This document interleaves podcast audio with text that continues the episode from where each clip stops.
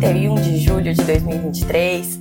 Sejam todos bem-vindos ao Minuto Megawatt, seu café da manhã energético transmitido todos os dias ao vivo no Instagram e na sequência disponível como podcast no seu streaming de áudio preferido. Eu sou Camila Maia, jornalista da Megawatt. A gente vai começar então a nossa semana, a nossa dose de energia para abrir a semana. Tem novidades em transmissão. A gente tem Petrobras, Copel, agenda da semana, muitos balanços, bastante coisa rolando, então bora lá. Bom, essa semana o destaque eu acho que deve ser a expectativa do Copom, né? Tá todo mundo aí esperando a questão da, da redução da taxa de juros, mas a gente tem muita notícia no nosso mundinho da energia, começando então sobre o setor de transmissão. É, a ANEL aprovou a documentação de quase todas as proponentes que venceram o leilão de transmissão realizado em 30 de junho. É, faz só um mês, mas parece que faz bem mais tempo, né? Bom, é, aquele leilão contratou quase 16 bilhões de reais em investimentos e foram ah, habilitadas então as vencedoras dos lotes 2 a 7 e do lote 9. Ou seja, não foi habilitada a empresa que venceu os lotes 1 e 8, que é o consórcio Gênesis. É, quem acompanhou aqui com a gente o leilão deve se lembrar né, que foi, foi bastante polêmico até é, é, essa vitória do consórcio Gênesis é uma empresa desconhecida no setor de transmissão, deu lotes, deu lances muito agressivos, né? Leilão de transmissão, a gente lembra, vence aquele que oferecer um deságio maior em relação à receita máxima que você pode receber por ano. Então, os transmissores em geral disputam bastante ali, né? Fica ali na ponta da linha, se dá o maior deságio possível, mantendo uma rentabilidade adequada para os projetos. E já faz algum tempo que a gente não tem visto deságios na casa de 60%, até por conta da, da questão da, das mudanças macroeconômicas, né? É, tá mais caro você executar essas obras, então fica mais difícil você dar um desconto maior mantendo algum tipo de rentabilidade no projeto. E o consórcio Gênesis desbancou todo mundo, fez é, lances bem mais agressivos que os seus concorrentes e acabou levando é, dois lotes, sendo que um deles, o lote 1, era o maior do leilão. É, quem, que, é, quem que faz parte do consórcio Gênesis? É, as empresas The Best Car, Transportes de Cargas Nacionais e Internacionais e a Intec Empreendimentos. Duas empresas que a gente não conhece, que não têm atuação no setor de transmissão de energia, né? É, e depois, na sequência do leilão, ali no, no, dia 30 de junho, né, quando termina o leilão de transmissão, a B3 em geral organiza uma entrevista coletiva com as autoridades presentes para que a gente, nós os jornalistas que, que estamos lá, a gente possa tirar dúvidas, né, perguntar como é que foi a questão da, da percepção do governo. Nessa coletiva tava o ministro, tava o pessoal da ANEL, né, e o representante do consórcio chamava-se Dennis Hildon, ele compareceu na entrevista, mas ele não falou sobre a fonte de financiamento e a composição da empresa. Na verdade, ele não quis responder essas perguntas que a gente fez para ele. Ele garantiu que a empresa tem expertise e capacidade para entregar os empreendimentos que foram arrematados no certame, mas ele não, não deu outras informações. A gente perguntou qual era o grupo econômico, né? Nada disso foi, foi, foi dito ali na, naquela ocasião. A não habilitação do consórcio, então, não é uma coisa que surpreende, todo mundo já estava meio que esperando isso, até é, a ANEL ela tem mecanismos para proteger o, o, consumidor, né, digamos assim, de aventureiros que entrem no leilão e não consigam executar as obras. E a habilitação é um desses processos. É, mas não significa que eles não vão levar os ativos, ainda não está garantido. O que aconteceu foi a prorrogação do prazo. Então, é, sete dos nove foram habilitados e para esse, esses dois lotes do consórcio Gênesis, o prazo foi para o dia 4 de agosto, ou seja, essa próxima sexta-feira. E é só depois disso que a gente vai ter a definição se eles foram ou não habilitados. Caso o consórcio seja inabilitado, como tudo indica que vai acontecer, é, os segundos colocados vão ser convocados para assinar os contratos, né? Então, esse é outro mecanismo. Isso já aconteceu antes, inclusive no passado recente, né? É, uma empresa ganhou também ali uma, uma nova entrante misteriosa que a gente também não conhecia, venceu um dos lotes e, e na sequência não conseguiu também ser habilitada e a segunda colocada na época foi a State Grid, foi convocada e assinou o contrato de concessão e está tocando a obra. Nesse caso, é, desses dois lotes, a segunda colocada do lote 1, que é o maior de todos, 3,1 bilhões de reais em investimentos, é a Isa Cetep, que é uma empresa que a gente conhece, que tem uma tradição aí no setor de transmissão, né? E no lote 8, a segunda colocada é a Rialma Participações, que também é uma figurinha que a gente conhece dos leilões. E no caso do lote 8, o investimento projetado é de 260 milhões de reais, então também um valor menor aí condizente com o porte da Rialma. É, já antecipando então um pouco da agenda da semana, né? Porque o tema de transmissão ele, ele vai continuar presente. Amanhã a diretoria da, da ANEL, na sua reunião pública ordinária, deve aprovar o edital do segundo leilão de transmissão desse ano. É, no começo do ano tinha expectativa que a gente teria três leilões de transmissão esse ano, é, envolvendo ali um valor que às vezes o governo fala 50 bilhões de reais, às vezes 60 bilhões de reais mas nessa ordem de grandeza, para reforçar principalmente o escoamento da, da energia gerada no norte e no nordeste, para onde está concentrado o consumo de energia, que é no sudeste do Brasil, né? É, e aí seriam esses três leilões muito grandes esse ano. Acabou que o segundo leilão vai ser adiado, então ele acontecer em outubro, ele vai para dezembro, e o leilão que seria de dezembro vai para março do ano que vem. Esses adiamentos eles foram é, discutidos ali a próprio pedido das, das empresas de transmissão que atuam nesse segmento, para que todo mundo tivesse prazo para se organizar e se preparar né, para disputar de forma mais competitiva esses leilões. E no caso do edital que vai ser deliberado amanhã, ainda tem mais mudança, né? Além do prazo, é, porque esse, esse, processo chegou a ser colocado na pauta da reunião da diretoria e depois foi retirado, né? Ele está com a relatoria do diretor Ricardo Tille. Por que, que foi retirado? Além do adiamento, tem também a questão da composição dos lotes. É, esse leilão vai ser aquele que vai listar bipolos ali, né? É, linhas de transmissão em corrente contínua são projetos mais caros e eles estavam concentrados em poucos lotes. Havia uma percepção de que se fosse mantida dessa forma a composição desse leilão, é, haveria poucos investidores com bolsa suficiente para entrar, porque você tem que aportar garantias, tem que ter condição de concluir aquela obra, de fazer uma captação de bilhões e bilhões de reais que vão ser investidos, né? Então, poucos é, lotes significa poucos interessados, menor competição, menor deságio, menor benefício para o consumidor. Então, é, houve essa discussão também de você dividir ali em mais lotes para poder favorecer a competição. A gente vai acompanhar amanhã para ver então como é que vai ser a condução desse processo pelo diretor Ricardo Tille. Como eu comecei já a falar da ANEL, vamos falar sobre a pauta da reunião de amanhã. Tem bastante coisa importante. A gente tem o reajuste tarifário anual da EDP Espírito Santo, EDP Espírito Santo primeira empresa a, ser, a ser, ter a concessão renovada, então, é, em 2025. E a gente tem a revisão tarifária periódica da Equatorial Pará. Por que, que a revisão tarifária periódica da Equatorial Pará está mais nos holofotes do que nunca? Porque o governo do Pará já entrou com uma ação judicial para suspender o aumento da tarifa da distribuidora. A ANEL ainda nem deliberou, ela vai deliberar sobre esse processo amanhã, pode ser que nem delibere, né? Mas enfim, amanhã é a data prevista para deliberação, mas o governo do Pará já se antecipou e entrou na justiça.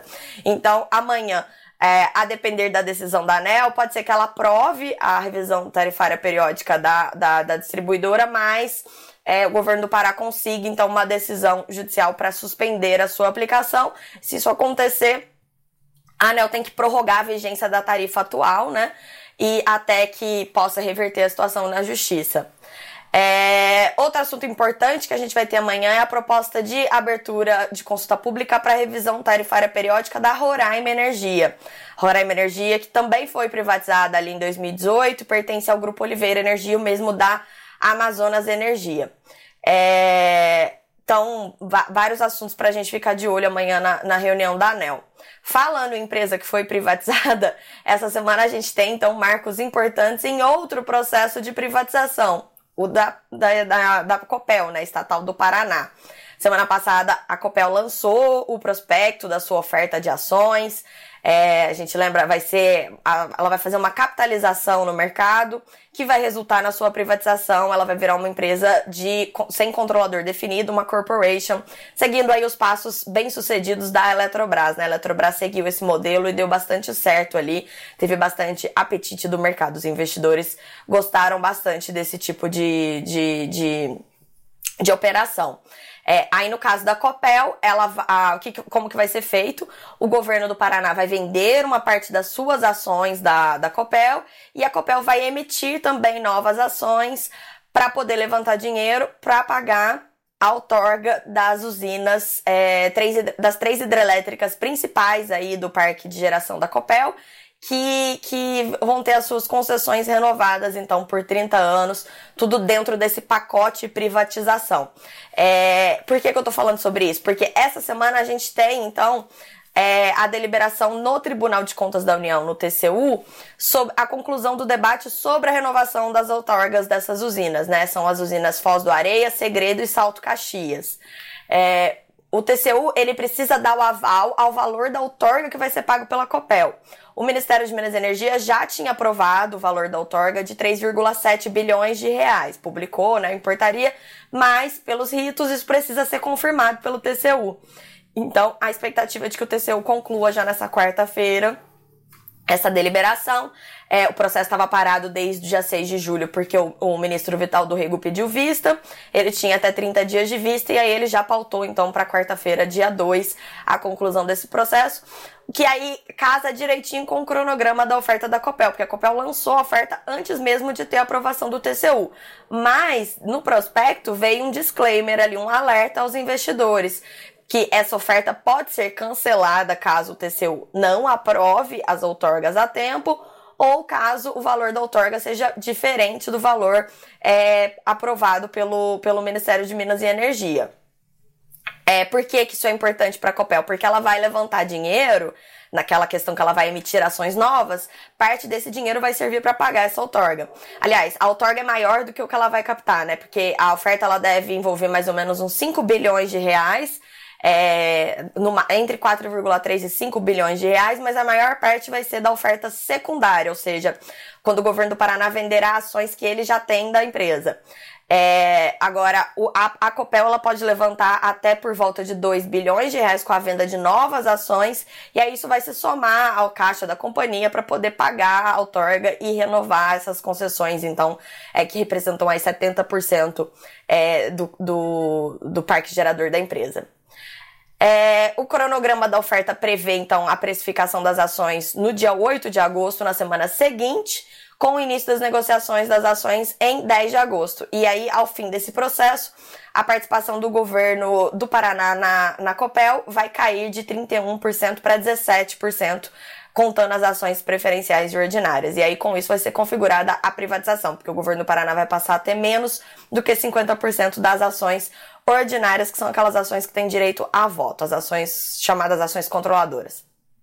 Mudando de assunto agora, falando de Petrobras, Conselho de Administração da companhia na sexta-feira conseguiu cumprir aí uma das promessas do, do, do governo é, para a companhia, que foi a redução é, da política de dividendos que são distribuídos aos acionistas. Uma das maiores críticas que a administração anterior da Petrobras é, sofreu do, do governo atual era em relação à questão dos dividendos. A empresa estava distribuindo muita, quase todo o seu lucro na forma de dividendos aos acionistas e, e esse governo mudou isso para poder voltar a investir em crescer, investir em novos ativos, em, em geração de energia renovável, novas tecnologias e etc.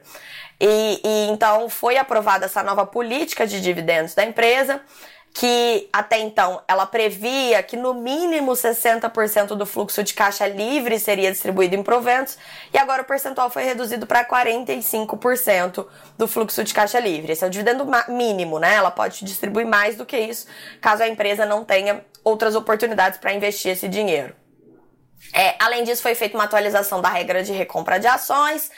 E, e, os programas agora de recompra de ações, eles sempre vão ter o objetivo de manter as ações adquiridas em tesouraria para seu posterior cancelamento. os programas, os valores alocados no programa de recompra de ações vão ser abatidos da fórmula de distribuição de dividendos, aí com desconto dos montantes gastos com, com a recompra a cada trimestre. Isso é bem importante porque mostra, né, mais, mais um passo aí dessa nova estratégia na Petrobras. A Petrobras é um dos destaques dessa semana, porque a empresa vai fazer a divulgação dos resultados do segundo trimestre do ano na quinta-feira, dia 3 de agosto, à noite. E aí, na sexta-feira, a gente vai ter ali as teleconferências, é, quando a empresa vai poder apresentar os resultados e discuti-los com os investidores e analistas, e possivelmente também com jornalistas, né? Deve ter algum tipo de evento com a imprensa. A Petrobras, por ser uma empresa muito grande, sempre faz isso. Os balanços estão a mil nessa semana. A gente, na verdade, vai ter que se desdobrar aqui para conseguir cobrir tudo. Porque essa semana e a próxima são as semanas dos resultados das empresas. E a gente sempre fica de olho nisso para ver, né? É, é, é bem importante para a gente entender como é que tá. A gente vê na saúde financeira das empresas, a gente consegue entender como é que tá o setor. Então, só para passar uma lista aqui dos balanços que a gente vai ter essa semana. Hoje, dia 31 de julho, a gente tem os números da Isa Cetep. Na quarta-feira, a gente tem Prio, Taesa e Auren. E no dia 3, além de Petrobras, a gente tem a S Brasil, Enalta e Semig. E aí, sempre no dia seguinte da divulgação dos resultados, a gente tem também as teleconferências, então é, sempre temos bastante notícias aqui é, para passar para vocês. A semana tem muita coisa. Ainda tem a reunião do Comitê de Monitoramento do Setor Elétrico, CMSE, na quarta-feira. E na quarta-feira também rola o Engie Day, aquele evento as empresas fazem, né, um evento para investidores e analistas, quando atualizam os dados, os planos futuros. O Engie Day vai rolar então no Rio na quarta-feira. A gente não tem agenda do ministro de Minas e Energia, Alexandre Silveira, por enquanto, ainda não temos uma agenda pública, mas a gente tem evento do setor de energia na agenda do presidente Lula. É, na sexta-feira, tem a previsão de que ele participe de um evento em Parintins para a inauguração do linhão de transmissão que vai conectar Roraima ao Sistema Interligado Nacional. Roraima é o único estado que não está ligado ao sistema hoje, né? É um estado que é inteiro, um sistema isolado, e ele vai ser conectado a inauguração vai estar tá prevista, né, para essa, essa sexta-feira, mas o linhão não está pronto. O linhão está em construção, a obra, na verdade, acabou de ser retomada, deve ficar pronto apenas em 2025. É, essa obra que está sendo conduzida aí por um consórcio da Eletrobras com a Alupar. Como vocês viram, a gente tem muita coisa nessa semana acontecendo, então continuem com a gente, acompanhem a Megawatt nos próximos dias. Para facilitar, não deixem de baixar o nosso aplicativo, que aí você tem as notícias na palma da sua mão. Fico por aqui, espero que todos tenham uma excelente segunda-feira, uma semana muito legal e até a próxima. Tchau, tchau.